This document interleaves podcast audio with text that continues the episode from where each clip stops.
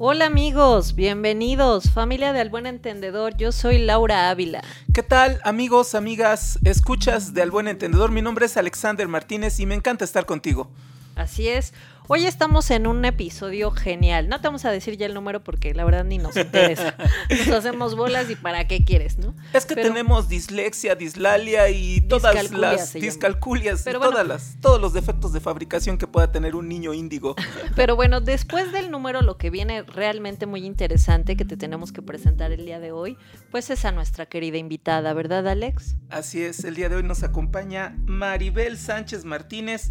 Ella es tanatóloga, diplomada en biofísica, biodescodificación, consejera en áreas de, de, codependencia y bueno, tengo que sumar un poco de lo que yo he conocido de ella. Es una chica fitness, una chica hermosa, delgadita, dinámica, de esas chicas gritonas que les encanta andar moviendo grupos y por supuesto que también le entra al taebo. Oye, qué bonita presentación te acabas de aventar. Entonces, imagínate nada más la, cantidad de cosas que nos va a poder aportar hoy Maribel. Pero bueno, hoy en concreto tenemos un tema muy llamativo para ti. El día de hoy hablaremos de lo siguiente.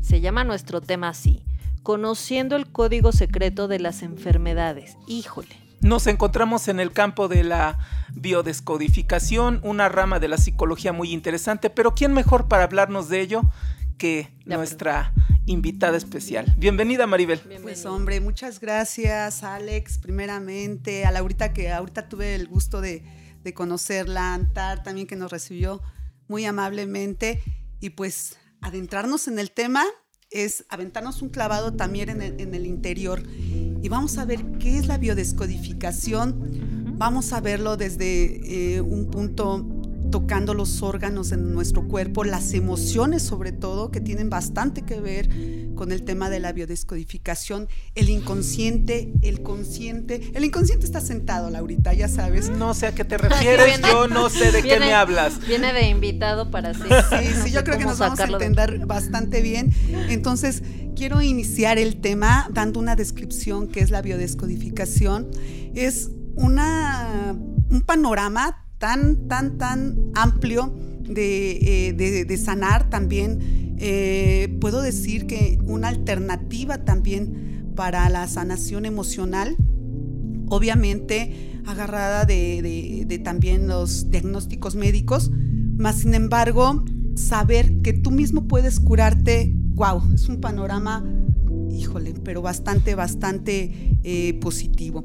Entonces, pues vamos a, dar la, descripción que es biodescodificación. Les quiero dar esta descripción de biodescodificación y también eh, explicarlo con, mis propias palabras, eh, con mi propia experiencia, porque cuando yo estuve estudiando esto, obviamente que tuve que pasar por esos procesos de biodescodificación. Yo fui biodescodificada bastantes veces y entenderlo para también poder poder aplicarlo a mis, a mis pacientes, a mis consultantes, como, como les decimos. Entonces, pues, ¿qué les parece si entramos en el tema? Ya, Venga. ya se fue como hilo de media, ya sola. Ella ni pidió permiso, ella se siguió de ahí les voy. invitaron, se aguantan. ¿eh? Así, Maribel, uno se calla y uno respeta. Tú dale, por favor, cuéntanos qué es la descodificación. Claro, mira, biodescodificación es el arte de acompañar a una persona o consultante, como les comentaba, a descubrir el secreto del código de, sus emociones que se, asocian a los síntomas de una enfermedad.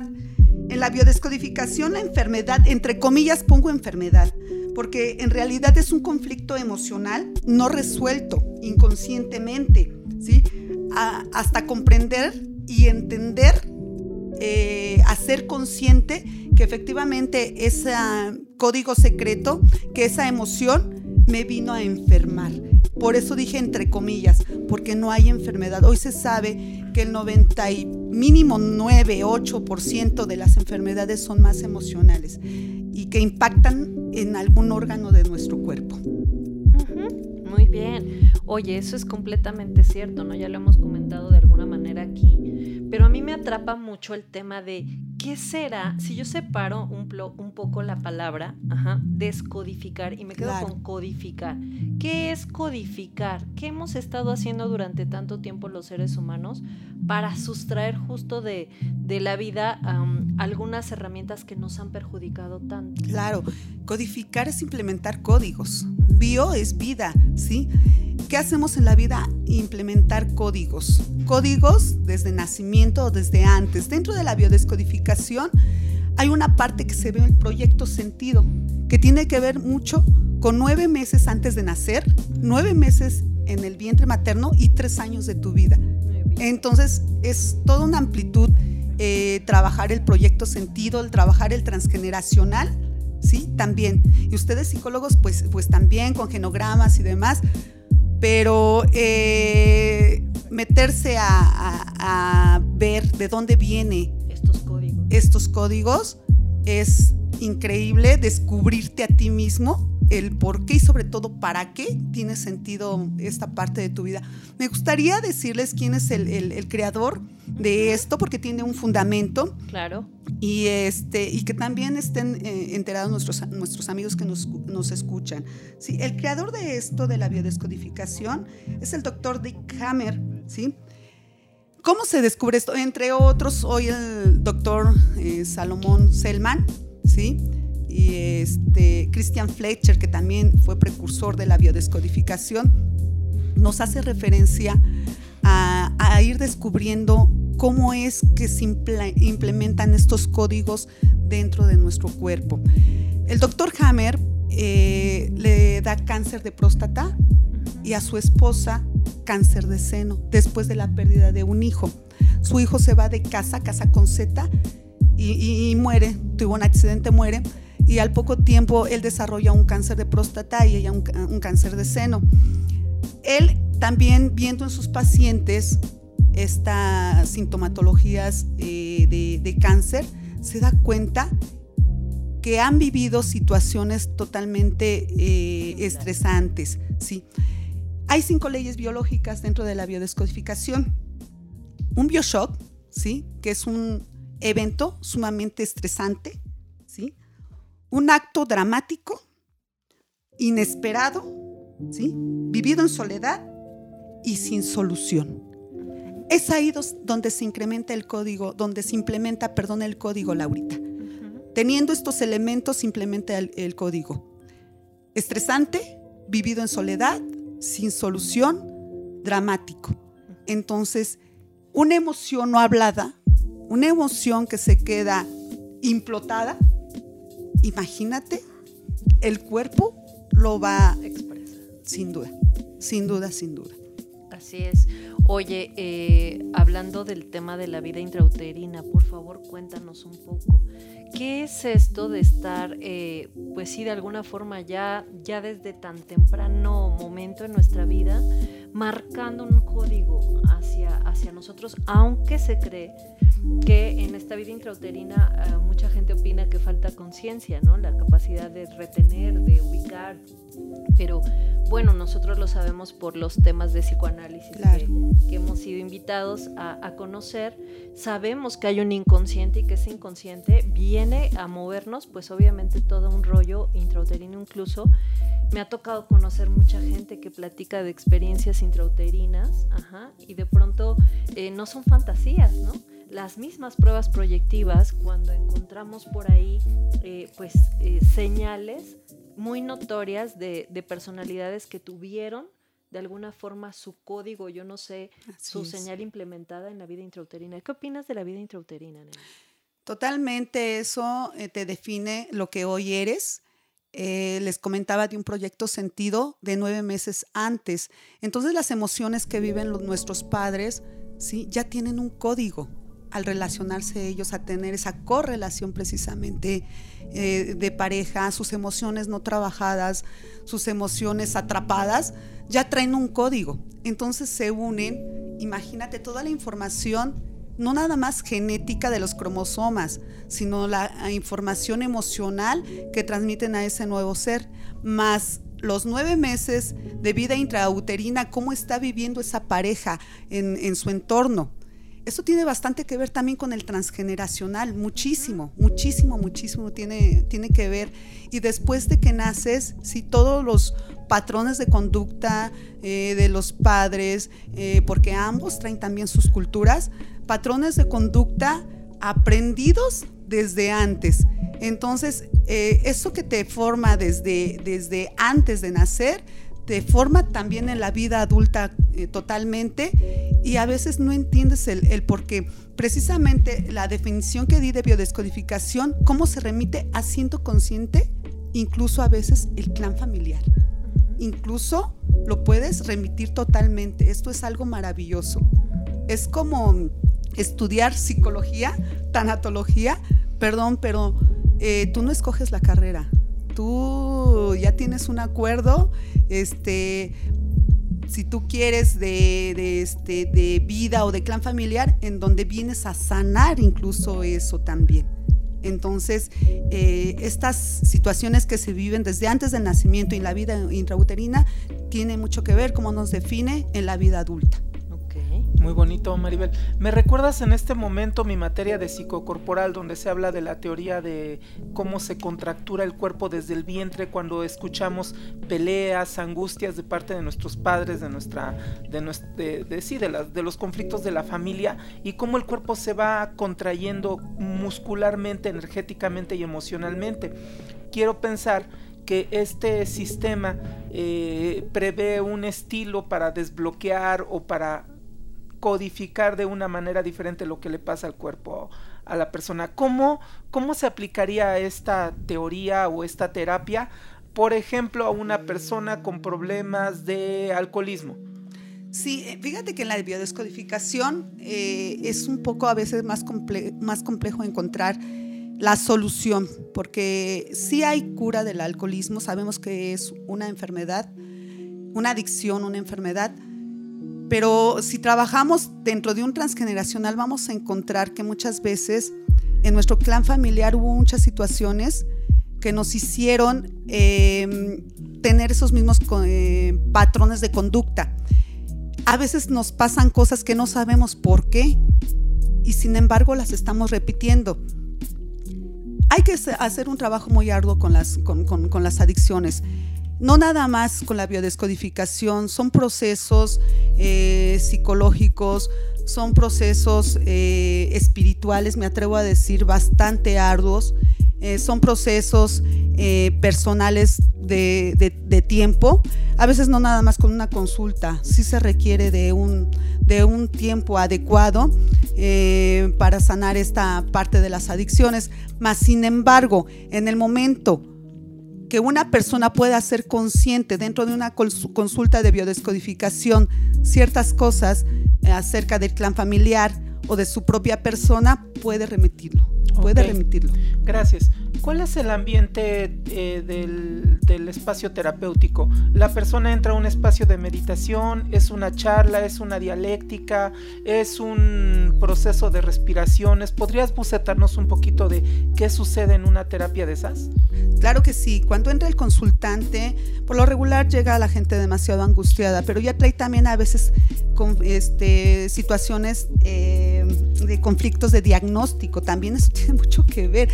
Un conflicto de diagnóstico es un evento sumamente estresante y si está equivocado mucho más, ustedes también como, como psicólogos lo, lo saben, el que te digan tienes cáncer, ¿sí? lupus o esclerosis múltiple es un trancazote pero bien, bien tremendo, ¿no? Podemos desde ahí irnos hasta una gastritis, una colitis, porque cada órgano tiene una, una función y cada órgano grita cada órgano tiene un, porqué. De hecho, nos vamos a los órganos en, alguna consulta de biodescodificación. Entonces, entre el consultante y la pregunta obligada es, ¿en qué te puedo ayudar? ¿Sí? A veces ya no necesariamente tienes que investigar tanto. Un ejemplo, la persona puede decir, esto me pasa desde que no trago a mi suegra, desde que no trago a mis cuñadas o a quien fuere que le estuviera haciendo daño. ¿Qué parte creen, qué órgano y qué parte creen del cuerpo estaría dañado? Toda la digestión, todo el así proceso es, digestivo. Así es, estómago. Sí, todo lo que no dijeron. Entonces, esta consultante tiene episodios de gastritis, de colon irritable y todo lo que no está digiriendo y nos enfocamos precisamente a ese órgano, ¿sí? Personas que me han llegado en proceso de duelo eh, que han tenido diabetes después de, una pérdida, la mamá, un hijo, no se diga, la pareja, y eh, empiezan con, con sintomatología de diabetes, después ya un diagnóstico y es la falta de dulzura en su vida. El páncreas es eso, la falta de dulzura en su vida.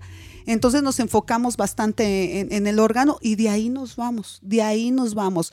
Vuelvo a repetir, si en ese momento el paciente, el consultante hace consciente esta situación a la que él va, sana, puede remitirlo instantáneamente, pero si no, sí se tendrá que someter a, un proceso de varias consultas hasta que él haga conciencia yo creo que hasta en todos los, procesos, Laurita, cuando estás en terapia psicológica, yo estuve cinco años, la verdad es que trabajar mi historia de vida y hacerla consciente me llevó, me llevó un tiempo. Desafortunadamente, a veces queremos las cosas al vapor, queremos rapidez, e incluso yo también lo vivo con mis propios pacientes, ¿no? Y sobre todo no se diga en codependencia, ¿sí? Eh, quieren solucionar eh, el problema de, de un familiar adicto al vapor, no se puede. Este es un proceso, pero tampoco como para quedarte a vivir ahí de dos años, no hay que, hay que enfocarse, una buena terapia de biodescodificación, hay que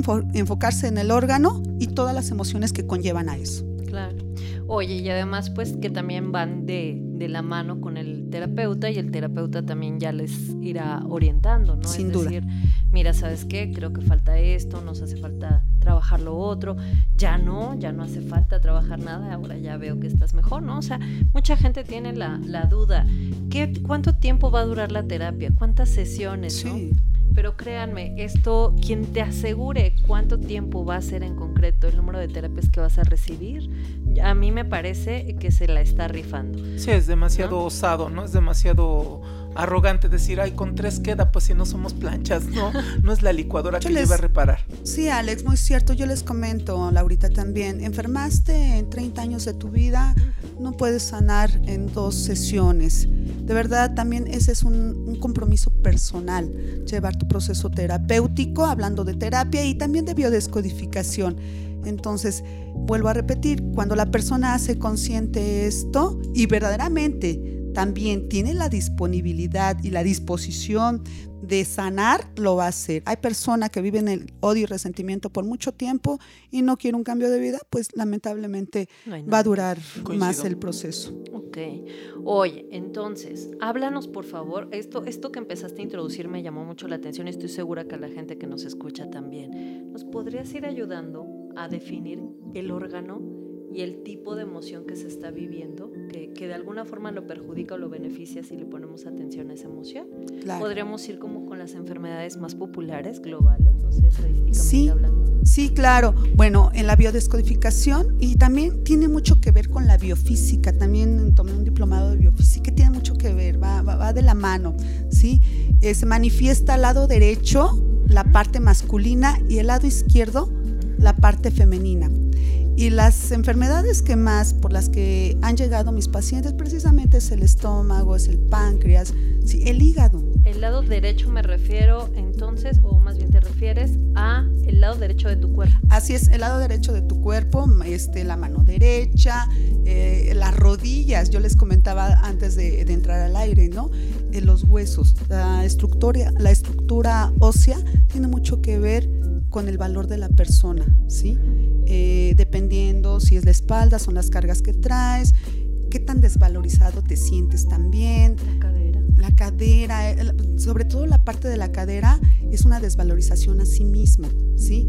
Eh, de la espalda mm, baja a este, hacia abajo es desvalorización de uno mismo.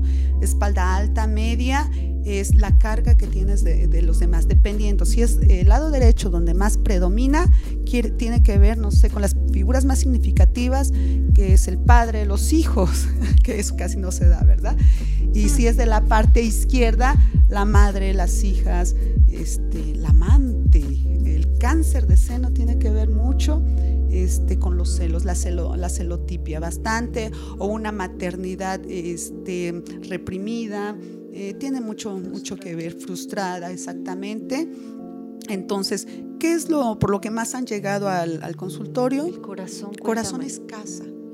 El corazón es, es, la, es, la, es la casa, ¿sí? ¿Eso qué quiere decir? Eh, tuve un paciente que llegó, que tenía problemas del corazón, eh, perdió su casa, nunca pudo volver a tener una casa y tuvo problemas del, del, corazón, ¿sí? Mm. Pulmón. O sea, la casa como pertenencia, como refugio o como... ¿Cómo? La casa, en la biodescodificación es el territorio, ¿sí? El territorio puede ser tu casa, tu familia, ¿sí? Tu trabajo. Ese es mi territorio, ¿sí? Entonces, él perdió su territorio, perdió su casa y ya no pudo volver a, tener una casa, anduvo rentando y demás, y eso a él le pegó mucho y tuvo una, afección este, cardíaca. Entonces eh, descubrimos que era por la, pérdida de su casa. Ahorita que estamos pasando esto de, del virus, del COVID, el resentir del virus está en el pulmón y es una tristeza muy profunda, ¿sí? El pulmón tiene que ver con la tristeza, ¿sí? Eh, con un enojo también, ¿sí? bastante, bastante profundo. ¿Por qué a las personas eh, de, riesgo de grupo vulnerable de 60 años para arriba o personas que fueron hipertensas, este, diabéticas y, con obesidad? Porque son las personas que piensan que ya no tienen un sentido de vida. Entonces entristecen y esa tristeza eh, eh, debió haber sido unos 56 días antes de manifestar COVID. Unos 56 días antes, 58, dos meses de manifestar este, eh, el, COVID. Un evento que dijimos estresante, inesperado, ¿sí? sin solución. Y nos falta una, por ahí este, la, la dijimos, vivido en soledad. Más a esa edad, el pensamiento es, ya no sirvo, ¿para qué los preocupo? ¿sí? Lo viven en soledad. Y ahí se forma un, bio, un bioshock, se forma el, conflicto, el conflicto emocional. Ok, entonces, oye, ¿sabes que el otro día escuchaba la diferencia entre hablar de soledad y hablar de solitud? Son dos cosas diferentes, Sin duda. ¿no? Entonces yo creo, si yo me visualizo en mi edad próxima, futura, pues yo espero en muchos años más, yo me imagino en ese, en ese sentido en un momento dado sola. No es que yo lo vea como una amenaza, yo quizá lo veo como una oportunidad a, lo largo, pero esta soledad es una soledad que quizá yo pueda elegir, una soledad donde yo sé que mis hijos tienen que marcharse, ¿no? Yo sé que mi esposo pues ojalá que esté a mi lado muchos años, pero y si no es así, también, ¿no? También no pasa nada, tendrá tendrá que estar donde tiene que estar. Pero por otro lado, la solitud según lo que yo, lo que yo sé, es que la solitud, esa no la eliges, ¿no? Esa se da, esa te amenaza, esa te hace sentir incómodo, te preocupa, te deprime, te pone triste. ¿Qué pasa con todas estas personas ¿no? que de alguna manera han elegido a bien tomar la soledad como una herramienta de vida y un acompañante, ¿no? y, les funciona, les funciona muy bien. Entonces yo creo que este signo que nos das es muy elemental, pero sobre todo en el tema de la solitud, ¿no? Esa que no te gusta, que estás eligiendo más bien porque te defraudaron, te sientes quizá incomprendido, decidiste aislarte. Esa solitud, esa es parte del signo del cual tú hablas, ¿no? Así es, lo dices bien, la palabra elección. ¿Sí? Si yo elijo estar en solitud, eh, estar solo es mi elección y de esa me hago responsable. Y si es mi elección y me hago responsable, no me va a pasar nada porque asumo lo que venga. Pero si es eh, por las circunstancias que fueren, me dejaron los hijos, eh, fíjate que a veces el síndrome del nido vacío se vive ya grande. Entonces, em, si es por esa situación, seguramente eh, presentan cuadros de, gripe, de, este, de tristeza tan profunda que termina en esta, entre comillas, enfermedad y es cuando no hay a veces remisión si la persona no, no, no, quiere y se pregunta el por qué y ahí se tiene que aventarse un clavado dentro de la persona, ¿no? A decir verdaderamente fue mi elección o no fue mi elección y si estoy de esta forma, ¿por qué no hacer un cambio? Porque hablamos de remisión. Incluso me atrevo a decir que todos los procesos terapéuticos tienen remisión. Coincido. También. Entonces, ¿qué viene? Pues es mi elección. El duelo simplemente es mi elección quedarme en el dolor o decía el maestro Bucay, tender una carpa y quedarme a vivir ahí, que es sufrimiento. Esa es una elección también. Entonces, la remisión de, de los síntomas también es una elección. Muy atinado. Quiero retomar una parte que mencionaste hace ratito, Maribel, donde mencionas, dices, eh, la persona debe de estar eh, determinada, lista para entrar a un proceso terapéutico. ¿Cuál? Todos tienen su magia. Cada proceso terapéutico tiene su técnica, su especificidad y su grandeza. Eh, creo yo que es importante que nuestro amado público del buen entendedor se quedara esta, esta, esta parte, ¿no? Debo de verdaderamente estar incómodo irritado con aquello que me duele, o quizás tocar fondo, o quizás tener solamente un pequeño síntoma, pero verdaderamente determinado a decir, voy a empezar un proceso terapéutico, bien lo dijo Laurita hace rato, no sé cuánto tiempo, pero yo ya sé, me duele la garganta, tengo tristezas, tengo una historia de vida complicada desde hace mucho tiempo, algo debo de tener ahí. Entonces, ¿qué entiendo yo? Que la persona debe de llevar esta, esta responsabilidad de ponerse en disposición del terapeuta, cooperar, participar, interactuar en el transcurso de la semana en el que no se vuelven a ver, estar haciendo lo que deba de ser propio, el estarse observando para llevar una parte de la tarea hecha. Creo que esto sí es un trabajo de dos fuerzas o de dos responsabilidades en la correlación terapeuta-paciente. Y entonces creo que ahí es exactamente el punto donde se dan los cambios grandes, los, los verdaderos compromisos personales y por supuesto que también con el terapeuta que se tiene enfrente hay una gran responsabilidad. Así es. Desafortunadamente tenemos una cultura que hasta que nos sentimos más vamos al médico. Y en estos eh, diagnósticos de, eh, conflicto muchas veces es cuando se acude por lo regular a estas terapias de biodescodificación, de reiki, de etcétera, angeloterapia, no sé, eh, bastantes opciones que hay. A veces necesitamos tocar ese fondo, a veces necesitamos tocarlo para buscar esas alternativas. Entonces, es comprometerse, paciente y eh, terapeuta comprometerse. La mayor parte es del paciente, la tarea es ardua, yo lo sé, pero nosotros que estamos dentro del área de la salud sabemos que damos todo, todo, todo. Más sin embargo, la responsabilidad la tiene el paciente, incluso la familia también. La familia, el sistema familiar tiene mucho, muchísimo que ver yo trabajo también con adictos y la verdad es que a veces está más, está más enferma el sistema, más enfermo el sistema familiar. más dependencia en ellos que Entonces, este, a veces este tocar fondo nos sirve para hacer este eh, punta, ¿sí? punta de lanza para, para salir de, la enfermedad, para salir de, este, de la zona de confort de muchas cosas y atrevernos a, tomar esta, este tipo de alternativas este, terapéuticas. Más también, sin embargo, eh, no tenemos ese hábito ni siquiera de hacernos un check-up, ¿sí? Saber que si en el check-up salimos altos de triglicéridos, colesterol, lo dejamos así, ¿eh? de verdad, lo dejamos así. Y tiene un significado. El colesterol y el triglicérido tienen un significado también. ¿Cuál es? el colesterol es mucha bronca con la pareja. Las personas que pueden ser sumamente delgadas y tienen índices altos de colesterol es un conflicto con la pareja. ¿sí? Los, los triglicéridos es una injusticia social. ¿sí? A veces la persona puede llevar una alimentación muy adecuada, puede tener muchos hábitos, ser deportista y tiene triglicéridos altos.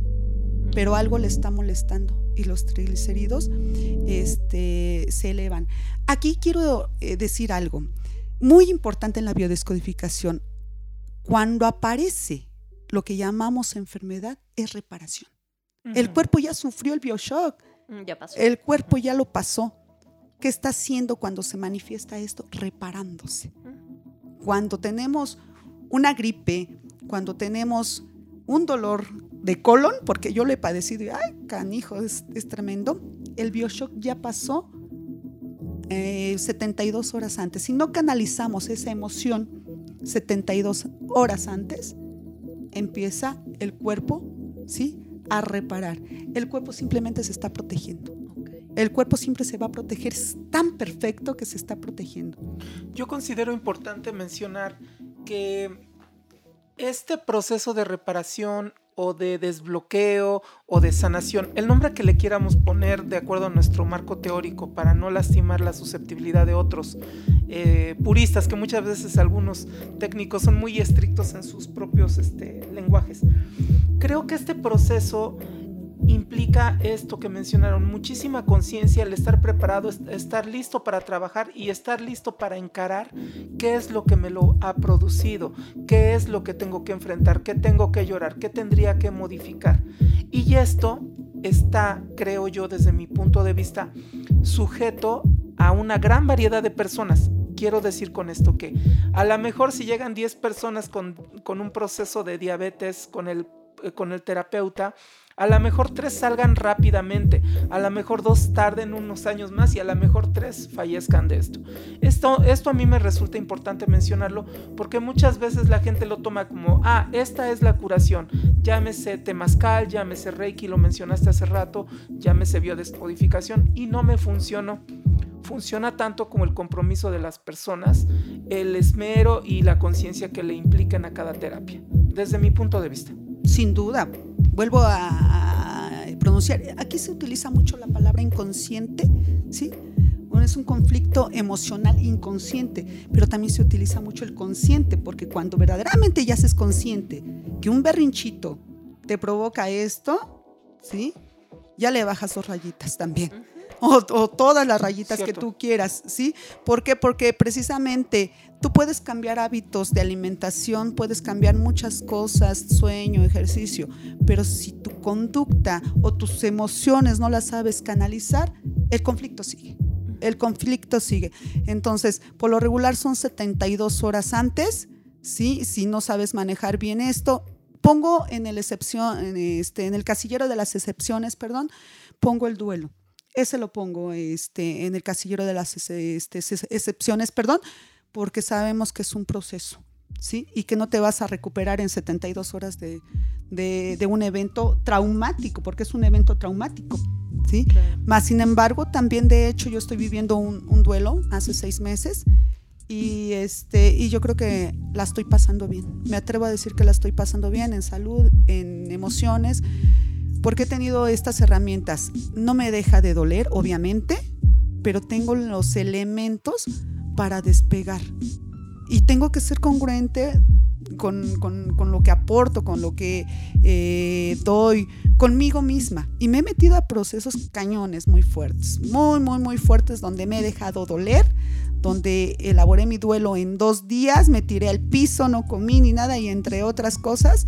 Y, este, y eso me, ha sanado, porque la situación también ante todo y yo me atrevo a decir que ante todas las emociones es eso. Le huimos, al, dicen en los grupos de autoayuda, le huimos al dolor como a la peste. Y cuando haces contacto con ese dolor, con la emoción, ¿qué crees? Que también empiezas a sanar. Oye, Maribel, qué interesante todo lo que dices. Desgraciadamente ya tenemos que ir cerrando, ¿tú crees?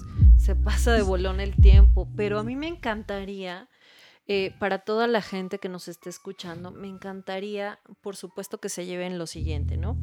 Uno es entender, la conciencia nos obliga a vivir en un estado de realidad, es el momento en el que estamos ahí ubicados. El inconsciente no lo podemos tocar, ojo, pero notamos de las inferencias y los eh, como las señales de su existencia gracias como por ejemplo a todo este tipo de malestares que tenemos en el cuerpo, ¿no? Estas cosas que nos mueven, nos preocupan, que no podemos darle un sentido real y, y para eso justo se hace también esta, este sentido en la biodescodificación, ¿no? Darle una congruencia, darle una conciencia, nombrarlo, elaborarlo, ¿no? Es muy interesante lo que acabamos de platicar. Pero bueno, me encantaría que cerremos, Maribel, dándoles quizá algunas sugerencias a nuestros escuchas, quizá alguna conclusión, lo que a ti se te ocurra que pueda ser de valor como todo lo que has dicho. Sí, gracias. retomando rapidísimo, nosotros Los especialistas también dicen que somos 97% inconsciente, lo que hacemos es inconscientemente y 3%, 5% conscientemente. Muy cierto. En ese 5% que tú hagas consciente, regálatelo. Decir, hoy, hoy estoy siendo consciente de que enojarme a veces por simples cosas no me está llevando a mucho. Hoy quiero estar consciente de vivir aquí ahora, más lo que estamos, lo que estamos viviendo. Nada te asegura, no hay una póliza de vida en donde mañana existas, en enero existas, en febrero existas. Eso lo pensábamos el año pasado y muchas cosas sucedieron hoy. Entonces, eh, para concluir, me gustaría invitarlos primeramente a hacer esa conciencia de cómo estoy viviendo, de cómo estoy manejando mis emociones y en segunda, amarte, amarte, porque si tú te amas, de verdad, de verdad, lo que venga lo vas a poder afrontar bastante bien y no va a haber algo que esté dañando tu cuerpo, porque el cuerpo es y te va a empezar a reclamar, te va a empezar a hablar en todo momento. Entonces, hazte consciente. Y esto también se lleva un entrenamiento, no, no creas que te lo estoy diciendo para darte la sobadita, no, se lleva un entrenamiento. ¿Tú piensas que yo no me enojo? Claro que sí, pero en menor intensidad y en menor, en menor tiempo. Ese es el reto. Muy bien, pues muchas gracias Maribel por tu atención. ¿Serías tan gentil de darle al público tus números de contacto, alguna página? Y bueno, pues estoy seguro que van a querer contactarte. Bueno, mi número telefónico 55 65 11 62 58. Yo vengo de la bella república, hermana república, dice Alexander de Tultitlán, ¿sí? Oye, no seas malita, repítelo más despacito claro. porque 55 65 11 62 58. Maribel Sánchez para servirles. Eh, soy tanatóloga, biodescodificadora, biofísica, bueno, y una chica excelente, una chica con una energía impresionante, una chica joven, una chica que verdaderamente, soy testigo, se ha trabajado a fuego en el alma y que verdaderamente eh, vives esto que tú practicas, sí lo vives, o sea, eso me queda claro y la autenticidad creo yo pesa demasiado. Pasión, pasión por la vida, de verdad yo no, yo no trabajo, yo soy doblemente bendecida porque hago lo que me gusta y todavía me pagan, entonces doblemente bendecida y feliz de haber estado con ustedes. Eh, si me llaman a mi número telefónico, tengo un centro de desarrollo ahí en Tultitlán. Ahí se dan cursos, ahí se dan conferencias, tengo excelentes ponentes y pues con mucho gusto les podemos atender. Muchas gracias, Laurita. Hermosa, Maribel. Hermosa, gracias por estar aquí, por todo lo que nos aportaste. Yo estoy segura que mucha gente que nos escuchó estará poniéndose a pensar muy concretamente qué es lo que está haciendo con su cuerpo, cómo podría acudir a una ayuda de, de, este tipo, ¿no? De biodescodificación. Y sobre todo, ¿sabes qué? Pone, como acabas de decir, poner en prioridad un estado de amor propio antes que nada. ¿No? Uno no se acomoda al dolor. Tienes una astillita y, ya te la quieres sacar porque sabes que esto te está perjudicando. Tienes una pestaña en el ojo y te está inquietando. Entonces, no se acomoden, ¿no? Está padre que el dolor sea una herramienta de transición, pero no definitiva. Bueno, estamos felices de haber contado con tu presencia. Nos tenemos que ir, Maribel. Gracias, espero que vuelvas a venir una y mil veces más. Muchas gracias. Hasta pronto, querido público. Bueno, pues yo les dejo con esta frase. El cuerpo grita exclama constantemente aquello que le duele, aquellas cosas que le pasan en las emociones y más.